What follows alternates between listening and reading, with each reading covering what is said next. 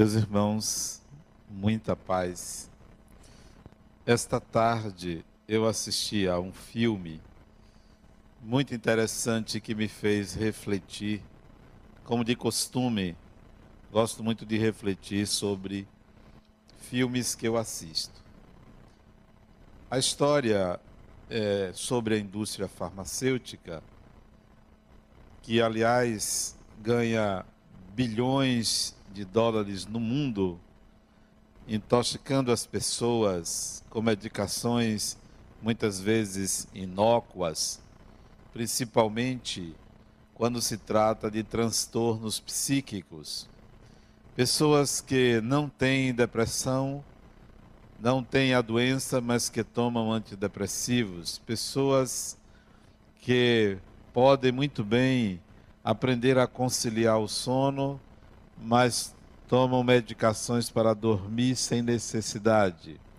Bom, mas o filme tem uma parte dele que um rapaz, ele conta a história dele, que ele vinha de uma família muito rica, e ele, a mãe e o pai, junto com a irmã dele, estavam velejando o barco muito grande da família, mas ele, o barco bate no navio afundado recentemente, é, em que os contêineres estavam muito na superfície, eles não viram, e aí ele, quando acorda, está o barco virado, ele do lado da irmã e os pais mortos.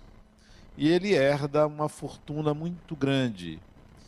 E ele nota que as pessoas, depois que os pais faleceram, tios, primos, parentes em geral, se aproximaram muito dele por causa do dinheiro que ele passou a herdar. Ele era um jovem. E um dia ele estava numa, numa casa de campo da família, sozinho. Ele ficou tão angustiado com o dinheiro que ele tinha e o interesse das pessoas pelo dinheiro da família que ele tocou fogo na casa de campo. Não queria, a, ninguém ali tocou fogo na casa de campo. E ele dizia isto à garota que estava do lado dele, é, no mesmo sítio onde havia aquela casa, porque ela perguntou o que queimou aquela casa. E ele explicou que foi ele que queimou de raiva, porque as pessoas só se aproximavam dele por interesse financeiro. E ela então diz para ele, é, numa frase solta, aparentemente solta, e que eu fiquei analisando por que, que o roteirista colocou essa frase. Ela chega para ele e diz assim: Você não costuma lutar pelo que você quer. E eu fui tentar entender, diante do que ele disse, o que, que aquela frase tem a ver você não costuma lutar pelo que você quer. Queimar aquela casa é não lutar.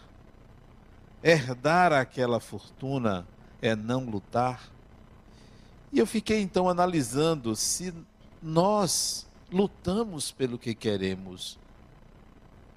Se na nossa vida nós recebemos as coisas gratuitamente, e é fato isso mais de 90%, eu vou arriscar, 99% do que nós temos é de graça, veio de graça. E eu vim entender a frase mais tarde. Por que é de graça? A vida que você tem, você lutou para ter?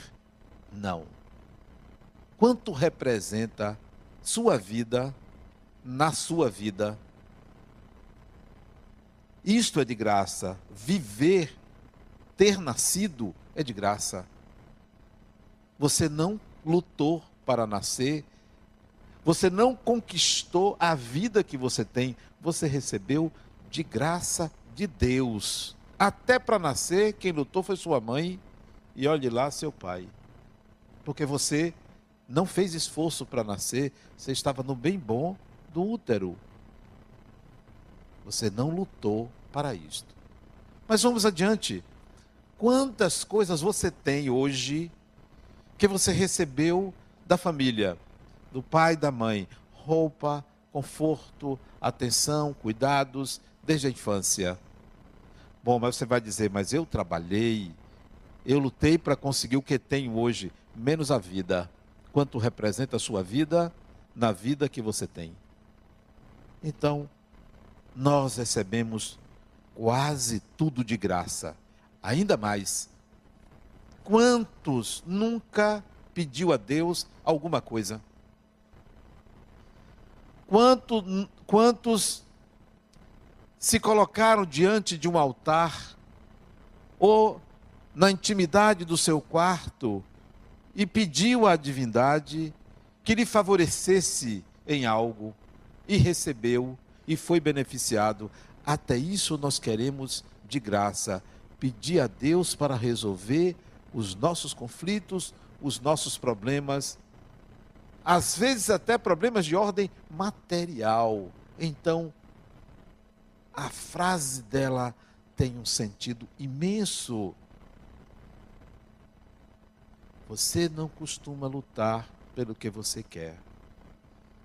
Será que nós precisamos lutar por algo que nós não estamos de fato lutando? O que deveríamos lutar? Lutar significa esforço pessoal, gasto de energia, sacrifício do tempo. Isso é lutar. Lutar é isso. Lutar não é brigar com ninguém. Lutar é esforçar-se. Pelo que deveríamos lutar? Pelo quê? Pelo emprego? Pelo namorado? Pela namorada? Pelo que deveríamos lutar? E eu entendi, penso que, que entendi quem fez aquele filme que é um filme bobo, mas que tinha esta frase para este rapaz. Ele era uma espécie de esse rapaz, chefe de uma célula aparentemente terrorista. Pelo que você luta? Pelo que você luta? E a propósito dessa reflexão, Quero que vocês se lembrem, quem aqui tem talvez a minha idade ou um pouco mais jovem, quando viajava, não existia internet, tinha que pegar um mapa e comprar um mapa. Um mapa que vendia nas livrarias. Um mapa. Você ia viajar para o interior, você levava um mapa, quem viajava de carro. Até quem ia viajar para fora do país levava um mapa. E esses mapas, eles, eles tinham poucas é, opções, mas às vezes você encontrava o estado da Bahia, um ou dois mapas. E os mapas, uns eram mais nítidos, outros é, eram mais genéricos. Uns tinham todas as estradas, outros mais antigos não tinham todas as estradas, não eram atuais. Hoje você tem a internet os mapas digitais, os satélites que enxergam instantaneamente, quase, e você se guia. Mas nenhum desses mapas, antigos ou novos, analógicos ou digitais, impressos ou numa imagem de um carro, ou de um celular, ou de um computador, é igual à realidade. São mapas, são indicativos, são possibilidades, não são em tempo real. Aliás, nenhum drone que você coloca para filmar uma região e que manda para o seu computador é em tempo real, porque há um time entre o momento e a quem assiste, até porque a distância favorece a existência de um time. Então, o real só é acessível ao divino, porque há sempre um tempo. Mas o que que o mapa tem a ver com o que nós estamos falando, com a luta, com o sacrifício? É que se vocês querem aprender alguma coisa, sempre vai precisar de um roteiro, sempre vai precisar de um indicativo, de uma pista, de um escrito, de uma fala de alguém, mas nunca será o que de fato vocês vão encontrar. Sempre será uma síntese, sempre será menor, sempre será uma, um arremedo da realidade. Sempre será um indício.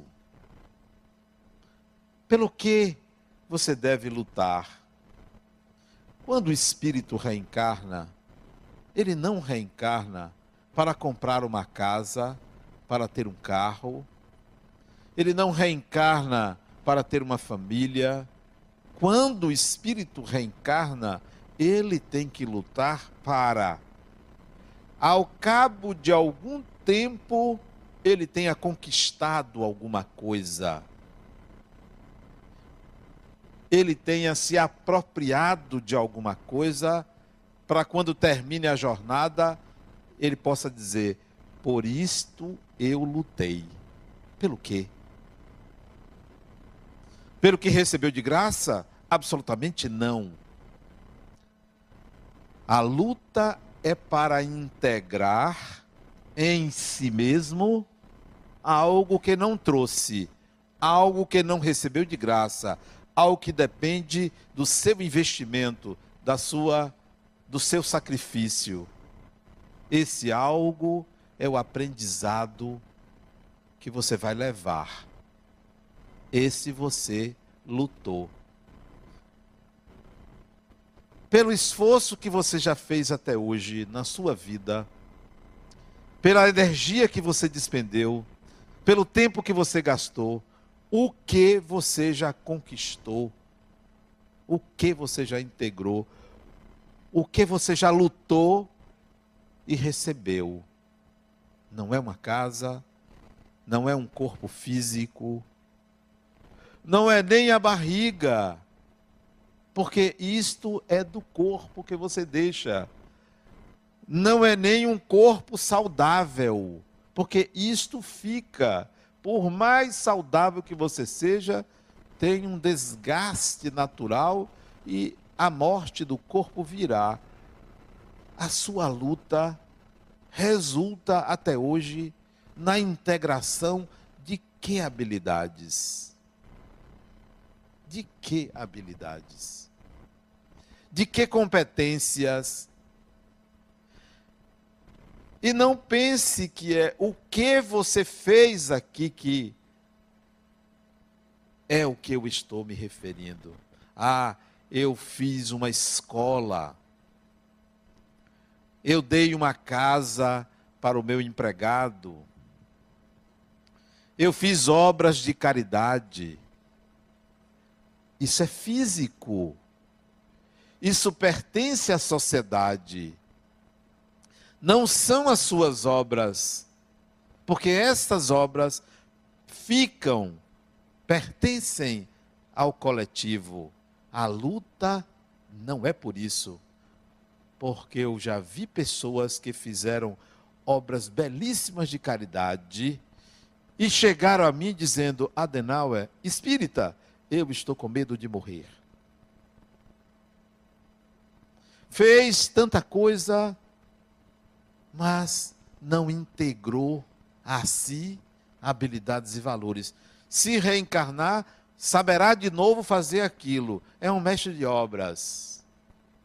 É um mestre de obras. Isso aprendeu. Mas as habilidades que o espírito deve integrar, muito mais complexas do que fazer obras físicas. Qualquer mestre de obras pode fazer uma catedral, uma escola, um hospital. A questão não é o que você faz, é o que você integra. Então, a sua luta, a sua luta resultou até agora na integração de quê? Porque se foi muito pouco integrado, gaste sua energia a partir de agora de outra maneira. Que outra maneira? Vamos ao mapa e ao território. Vamos ao GPS.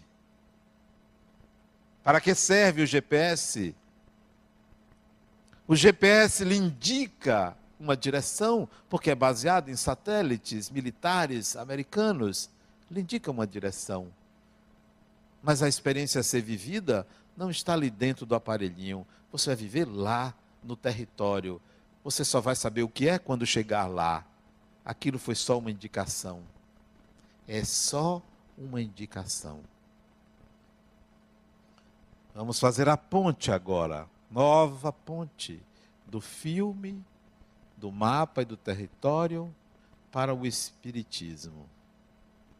O Espiritismo é o mapa. É apenas o mapa, não é o território. O Espiritismo é um indicativo, é uma janela, é um caminho, mas não é o Espiritismo que vai lhe dar o que você precisa integrar com a sua luta. Quantos vêm ao Espiritismo e pensam que o mundo espiritual é o que está escrito, aceita o mapa como se fosse a realidade. Não lutam, porque já encontraram ali o que é. Ali não é o que é, ali é um indicativo.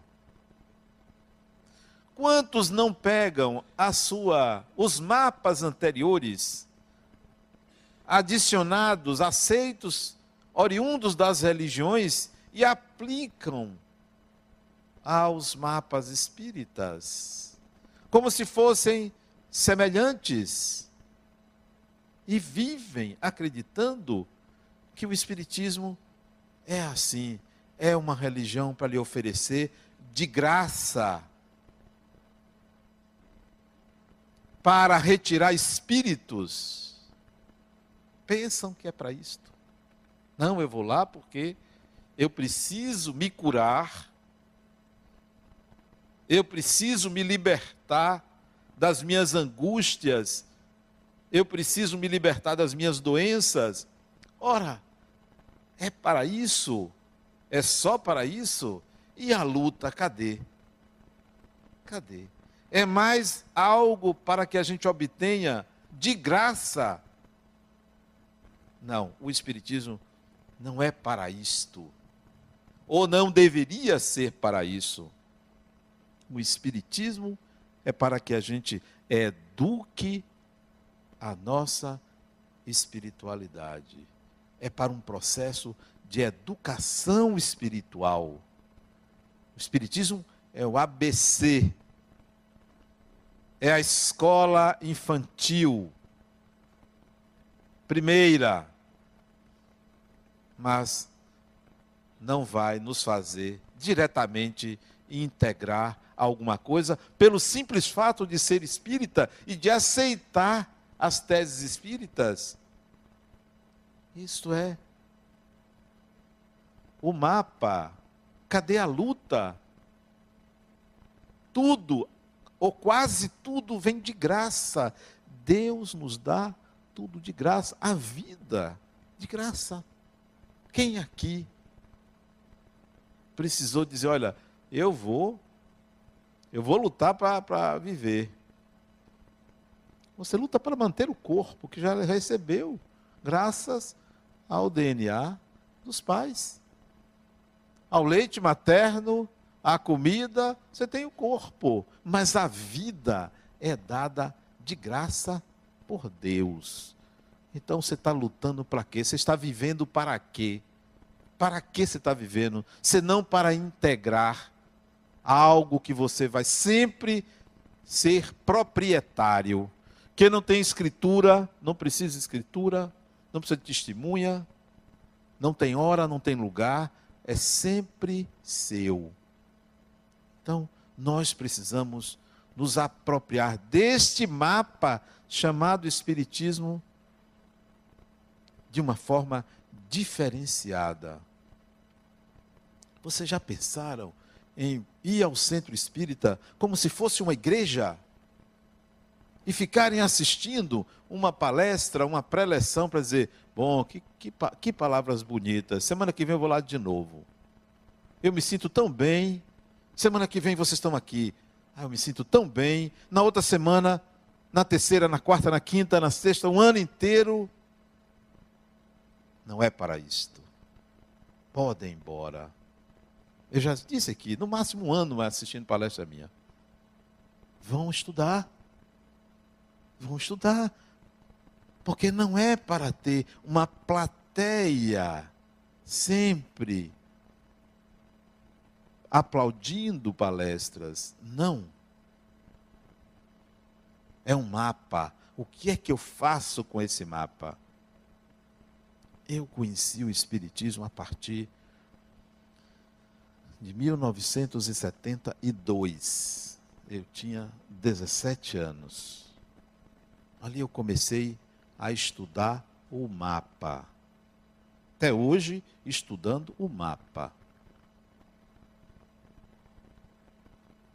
De que forma isso pode ser feito?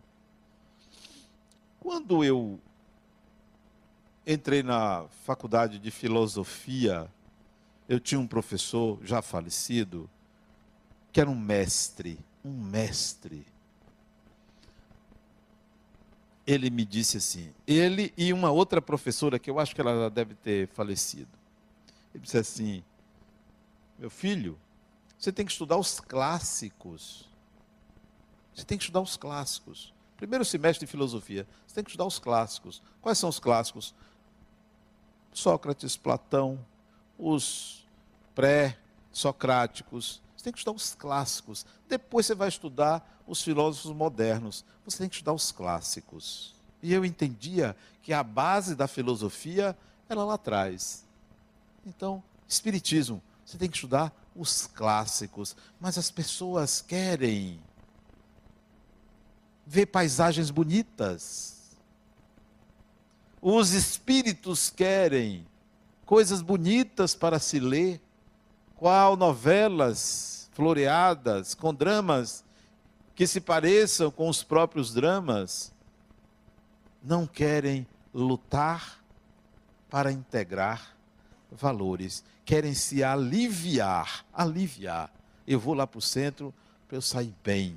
Ora, é para isto? Fique em casa, assista televisão. Ou assista pela internet. Pronto, precisa vir aqui. Trânsito enorme, uma confusão. Longe estacionamento lá não sei aonde. Para que vem? É um mapa. Estude os clássicos. Gaste sua energia. Ah, mas eu não tenho. Não tenho tempo para isso. Não tenho saco para ficar lendo aqueles livros complicados. É.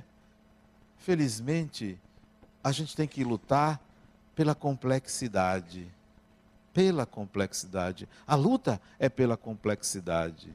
Então, ou você pega o mapa que foi feito por Allan Kardec, ou você vai ficar ali na superfície, numa educação espiritual de ponta de rua, de esquina.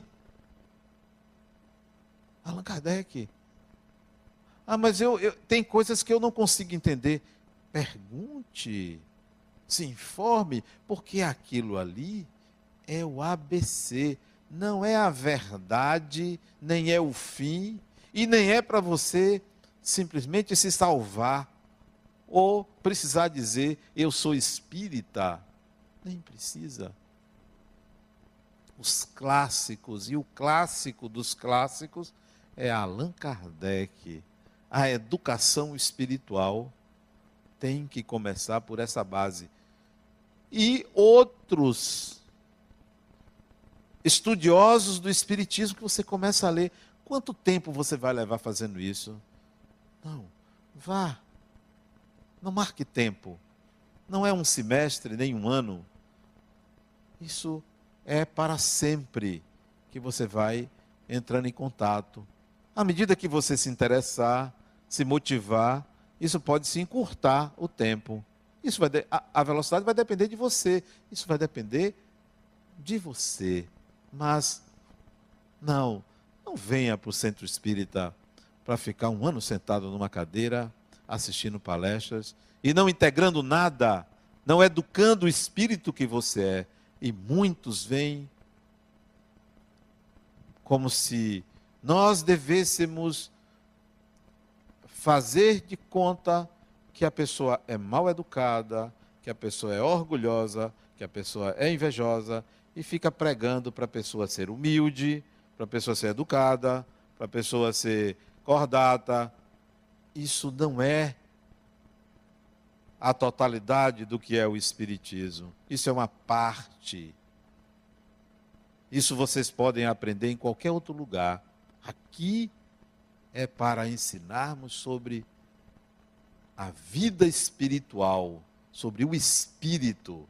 Espiritismo vem de espírito. Espiritismo vem de espírito. É para você tomar consciência de que você é um espírito. Então, comece pelos clássicos. Chegue em casa, reserve um tempo para se dedicar ao conhecimento. Porque depois você vai ter que viver na prática, porque vai ter que ir ao território. Você precisa conhecer o mapa. E você não quer conhecer o mapa, você quer de graça. De graça. Não, me diga aí como é para eu seguir. Me diga como é para eu seguir. Eu me lembro, eu era estudante de engenharia. Eu tinha um colega que já estava para ser jubilado, ele não passava numa matéria. Não conseguia passar. Todo semestre ele perdia essa matéria. Quase todo semestre ele perdia. E se dessa vez ele perdesse, ele não se formaria engenheiro. Eu me lembro, prova daquela matéria, ele sentou atrás de mim sentou atrás de mim. Teve uma hora, prova já estava meia hora de prova, ele bate no meu ombro, eu virei, ele fez assim, não, não. quando eu voltei, não era a minha prova, era a dele. As pessoas querem de graça, não querem lutar, querem de graça. E eu fiz a prova, tive que fazer, para ele passar, coitado. Passou. Ainda não caiu nenhuma, nenhum prédio que ele fez. Né? Tive que fazer. Errei uma coisinha lá de propósito para não ser igual à minha prova. Que absurdo, rapaz. Eu me lembro do professor. O professor era um, um engenheiro grego. Ele, ele dava aula, aula de fundações. Ele dava aula com um cigarro apagado na boca. Tirava, ele usava um marca-passo, não podia fumar, ele ficava com cigarro o tempo todo. De repente ele jogava fora, abria outro e ficava ali. Era um fumante inveterado, mas que não podia mais fumar. Esse professor, rigorosíssimo, mas o aluno fez isso. Porque as pessoas querem de graça. De graça. Não. De graça você já tem muito. Já tem muita coisa. E ainda fica chorando pelas dificuldades que enfrentam. Tem tanta coisa de graça. E se lamentam por um ou outro problema de menor relevância. Quando o que existe de maior relevância é a luta pelo acréscimo de habilidades. Para que você saia da vida, vai ter que sair, não tem jeito. Vai ter que sair. E saia em melhores condições do que entrou. Então, eu li Allan Kardec, eu comecei com Allan Kardec. Não me deram outro livro, não. Foi Allan Kardec. Depois que eu li, eu digo, eu preciso conhecer mais isso. Conhecer mais isso e me apaixonei por um espírito. Me apaixonei por um espírito. De nome Emmanuel. Porque ele escreveu um livro? Porque ele escreveu um livro, foi logo de cara. Eu, em plena adolescência, li o primeiro livro dele, cujo título é o nome dele, Emmanuel. E nesse título, nesse livro, ele fez algo que balançou as minhas estruturas revolucionárias. O livro Emmanuel, ele critica a igreja e aquilo me agradou bastante naquela época. Eu era anti-religião e ele escreve algo que compara o Papa à besta do Apocalipse. Imagine. Naquela época, hoje ele não faria isso, né? Hoje ele diria, não, o Papa é gente boa. Mas naquela época que ele escreveu o livro, ele compara o Papa à besta do Apocalipse. E ele ainda faz assim: ó, qual é o título do Papa? O Papa, o Papa tem um título em latim. Ele manda você somar as letras do alfabeto romano? É. Soma, soma, dá 666 a besta do Apocalipse. E eu achei aquilo o máximo, né? Que coisa fantástica, jovem, era isso que eu queria. Então, cresci estudando este espírito e Allan Kardec. Olha o que aconteceu. Lá atrás, eu tinha vinte e poucos anos, eu abriguei um sonho, um sonho de um dia escrever um livro como ele, Emmanuel, escreveu. Eu só não queria copiar, mas eu queria fazer aquilo. E decidi que um dia eu faria isso. Mas eu esqueci, a gente faz tantos planos, né? Eu esqueci. Quando foi em 2011, eu resolvi. 2011, agora, três anos atrás, agora em novembro, Agora em dezembro fazem três anos que eu comecei esse projeto a escrever algo semelhante ao que Emmanuel escreveu lá na década de 30, 30, 40. E comecei. Três semanas atrás eu recebo de presente, que está até emprestado, ela não trouxe, esqueceu. Recebi de presente porque as pessoas pensam que a gente esquece. Eu tomo um livro emprestado, leva e não devolve para gente, a gente esquecer. Mas eu não me esqueço. Livro? Como é que eu vou esquecer livro? Você pode esquecer, se você me der uma roupa, eu esqueço até quem me deu. Às vezes eu pergunto, Rosana, quem me deu isso? Se você não sabe, muito menos eu. Mas livro eu não esqueço, não. A pessoa leva, mas está anotar, anoto, né? Ela vai devolver, amanhã ela traz. Aí veja, Recebi de presente de Carlos o Evangelho de Emmanuel, uma compilação de toda inter, da interpretação do Evangelho de Mateus, exatamente o que eu estou fazendo. Alguém também se preocupou em compilar tudo o que Emmanuel fez e me deu de presente. Eu disse, Emmanuel, que maravilha. Eu e quem compilou isso estamos sintonizados com a ideia de interpretar o Evangelho de Mateus. Claro, a interpretação de Emmanuel é magistral. A minha é uma interpretaçãozinha pequeníssima, mas o que me admira é um sonho lá de trás via acontecer agora, há três anos atrás.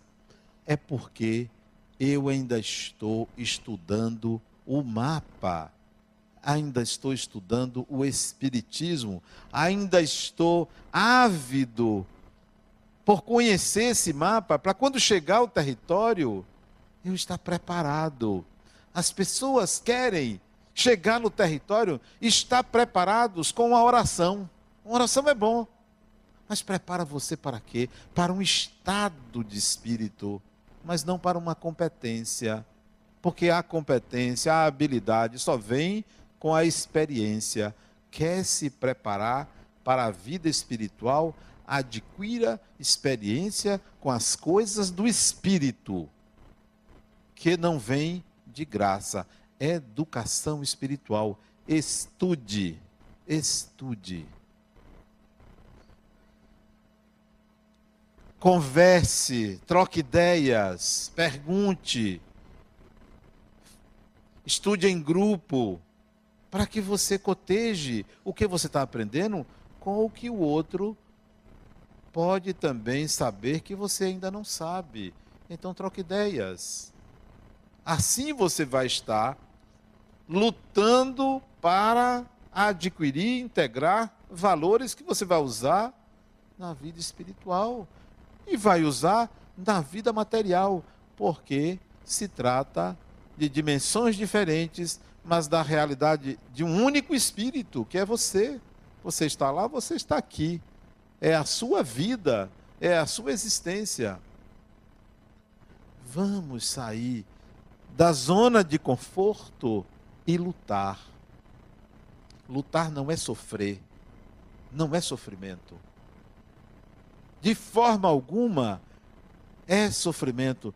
Lutar é estabelecer um foco de aplicação da disposição, um foco de aplicação da energia de viver, da vontade de viver.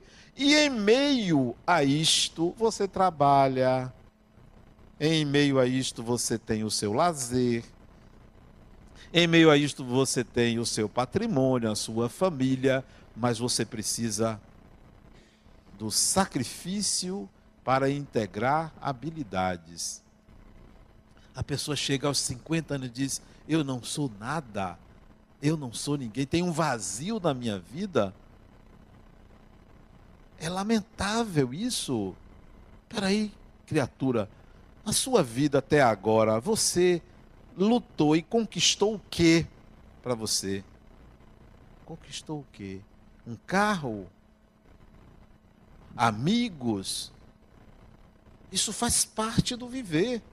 Mas você precisa integrar algo que é inalienável, não se vende, não se perde, não se troca, é seu. Mas você pode, se você não fez isso, pode fazer a partir de agora. A outra chega para mim e diz assim, Adenauer, a outra não, o outro. Olha o que ele fez. E eu disse a ele, olha, eu vou dizer na palestra. Ele disse, diga, mas não diga meu nome. Olha o que ele fez. Ele vai num restaurante. Ele e a mulher dele. Vai num restaurante chique, aqui de Salvador. Na mesa vizinha tinha um, um, uma pessoa que ele conhecia, também rico, mas que eles não eram muito próximos. Aí ele pegou o cardápio, escolheu o vinho mais caro para mostrar ao outro que ele podia mais. Chamou o garçom e disse: Garçom, falou mais alto para o outro ouvir. Me traga o vinho da safra de não sei das quantas. Ele disse: Adenauer, minha empresa está para falir. Eu paguei uma conta caríssima sem poder por causa da minha vaidade. Por causa da minha vaidade. Só para mostrar ao outro que eu posso, que eu tenho. E eu não estou podendo fazer isso. A empresa está indo para o buraco. Já há mais de um ano. Por que eu estou fazendo isso? É, está faltando lutar. Está faltando essa luta. Está faltando esse sacrifício. Está faltando esse foco. Está faltando uma educação para o espírito. Não, não é isso que você leva. Não é. O que você leva não são as obras que você deixou. Você deixou, está aí. Ah, deixei meus filhos lá bem. Bom para eles, para você não vale nada. Porque quem faz uma família é obrigação, até certa idade, mantê-la. Depois cada um segue o seu caminho. Então, não pense que porque você deixou todo mundo bem, você está ótimo. Não. O que é que você guarda em você? E eu chamo isso de habilidades. Habilidades. Habilidade para conviver, habilidade para amar, habilidade para construir, habilidade para se manter, habilidade para dialogar, habilidade para resolver conflitos normais da vida, habilidade para lidar com o coletivo, habilidades de cidadania, habilidade para escolher o voto. E vocês, por favor, votem certo. Todo mundo sabe qual é o certo, viu? Porque é claro que todo mundo sabe, porque não se pode votar em duas pessoas, só se vota em uma. E a que você votar é o voto certo, claro.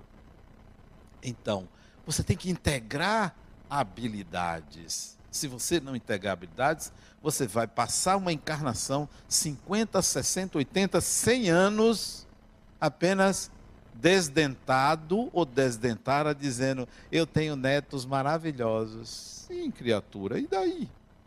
E daí?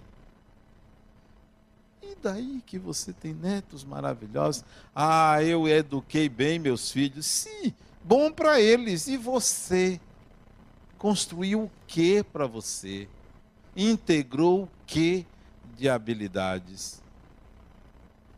Vamos sair da zona de conforto e pensar que é, querer tudo de graça, pedir tudo a Deus, pode ser uma armadilha para a gente porque nos mantém na zona de conforto. Você vai lutar pelo quê? Como a moça disse ao rapaz: Você não luta pelo que você quer. E nós não estamos lutando pelo que nós queremos. Nós queremos receber de graça, novamente. Deus nos acostumou mal, porque deu tudo de graça. Que tal se a imortalidade fosse uma conquista. Imagine se para ser imortal você tivesse que conquistar. Não ia ter um. De, de 7 bilhões, e seriam sete pessoas. Porque a maioria quer de graça. O outro disse para mim, Adenal, se eu ganhasse na Mega Sena, você ia ver. Eu ajudava lá a sua instituição. Sim, mas com quanto? Porque também eu ia perguntar logo, com quanto? Devia ser com um pedacinho. Que o outro lá me disse, né? Olha, Adenal, eu quero que você reze para mim, eu tenho uma causa na justiça. Se eu ganhar, eu dou uma Kombi para a creche. Eu digo, uma Kombi? Quanto é a causa? Para eu avaliar se o, se o, a, o poder da minha oração, se o quanto eu ia pedir valia a pena. A causa era milhões. Eu disse, a Kombi não, eu, vou, eu posso rezar, mas tem que ser um ônibus. Ah, mas não pode, porque eu já prometi também uma Kombi para não sei quem, para não sei quemzinho. Quer dizer, ele saiu rateando, né? Quer dizer, ele, ele queria dar um pedacinho. Não, não vou rezar, fulano. Nunca mais eu vi essa pessoa. Ele teve até aqui outro dia.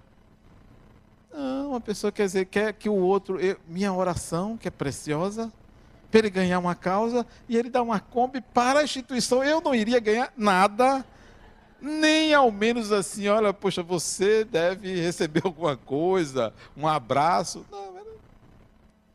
As pessoas querem de graça, querem receber de graça. A outra chega para mim, não, me arranja um namorado. Me arranja, olha para mim e eu não tenho um namorado. E eu disse para ela, eu não namoraria você de jeito nenhum. Ela disse, por que, Adenaldo? Você já viu como é que você anda? Você já viu? Toda perua, periquitada, rebolando demais. Não, não é meu estilo. Não namoraria com você. Ela disse, ah, então é por isso que certos homens ficam me olhando na rua. E quem são esses homens? Eu nem vou dizer a vocês quais são. A pessoa não se olha, né? Quer de graça só quer de graça. Criatura, você para ter um namorado, você vai precisar mudar muito, muito mesmo. Não pode ser dessa forma que você é. É muito barato, muito barato, né? Quer sem fazer o mínimo esforço de mudança. Querem mudar o externo sem uma mudança interna. Querem mudar a aparência, mas não querem mudar a essência querem viver um personagem bacana, mas não querem ser um espírito elevado, não querem fazer nada com o espírito, porque pensam, a maioria, que tudo tem que vir de graça. É preciso lutar. Educação espiritual quer dizer estude, pegue o Espiritismo como um ABC, não como um fim, mas sim como um meio. Como um meio. Se um dia você precisar dizer que é espírita, quando disser, pense assim: poxa, será que eu estou usando isso mesmo? Ou será que isso é mais uma forma de eu me salvar? É mais uma maneira de eu me tranquilizar perante minha consciência, perante o Deus que eu acredito? Será? Porque se for, nova encarnação, nova encarnação, nova experiência. Então, eu estudei os clássicos, eu estudei Emmanuel, depois André Luiz. Era de tal maneira que a família ficou preocupada, né? A família ficou preocupada, só andava com o livro debaixo do braço, né? Mas não deixava de jogar bola, de ir para o esporte, não deixava de ir a uma praia, se bem que eu não gostava, ia porque os amigos iam, era mais por influência, né? Mas ia, participava, tinha amigos, mas investia na minha educação espiritual. Aquela, aquela passagem, aquela, aquele estágio que a maioria tem de medo de espíritos, eu não passei por isso. Porque aprendi desde cedo. Espírito é gente, gente é espírito. Aprendi logo, desde cedo. Como uma criança que você ensina uma coisa, a criança não adquire aquele medo. Não adquire. Então, eu não passei por esse estágio de ter medo de espírito. De ficar preocupado se tem um espírito ali, se tem alguém presente. Não passei por isso. Porque esse estágio é um estágio de quem pegou o mapa e acha que ali é o território. Acha que ali é a realidade. Não entende que aquilo é um indicativo, é uma forma de você alcançar a espiritualidade.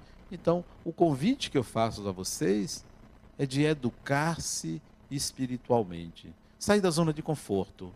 Sair daquela ideia de que tudo tem que ser de graça. Eu não quero as coisas de graça. Não quero ganhar na loteria, até porque não jogo. Se ganhar, vai ter que ser alguma coisa diferente, porque eu não jogo, porque não é algo que vá. Eu vou me perder.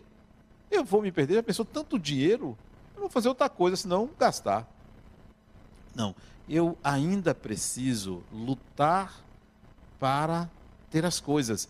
Se eu achar um objeto na rua que não me pertence, eu tenho que dar um, um destino, porque eu não lutei para ter aquilo. Para mim é uma espécie de desonra eu ter uma coisa que eu não lutei para. A não ser que seja uma herança, eu vou dar destino porque é legal mas algo que eu acho na rua me incomoda aquilo. Não é meu, não me pertence. Eu não lutei para conseguir. Imagine pegar algo de outra pessoa. Não me pertence. Será uma, uma, uma preocupação maior de como gastar algo que eu não lutei para conseguir.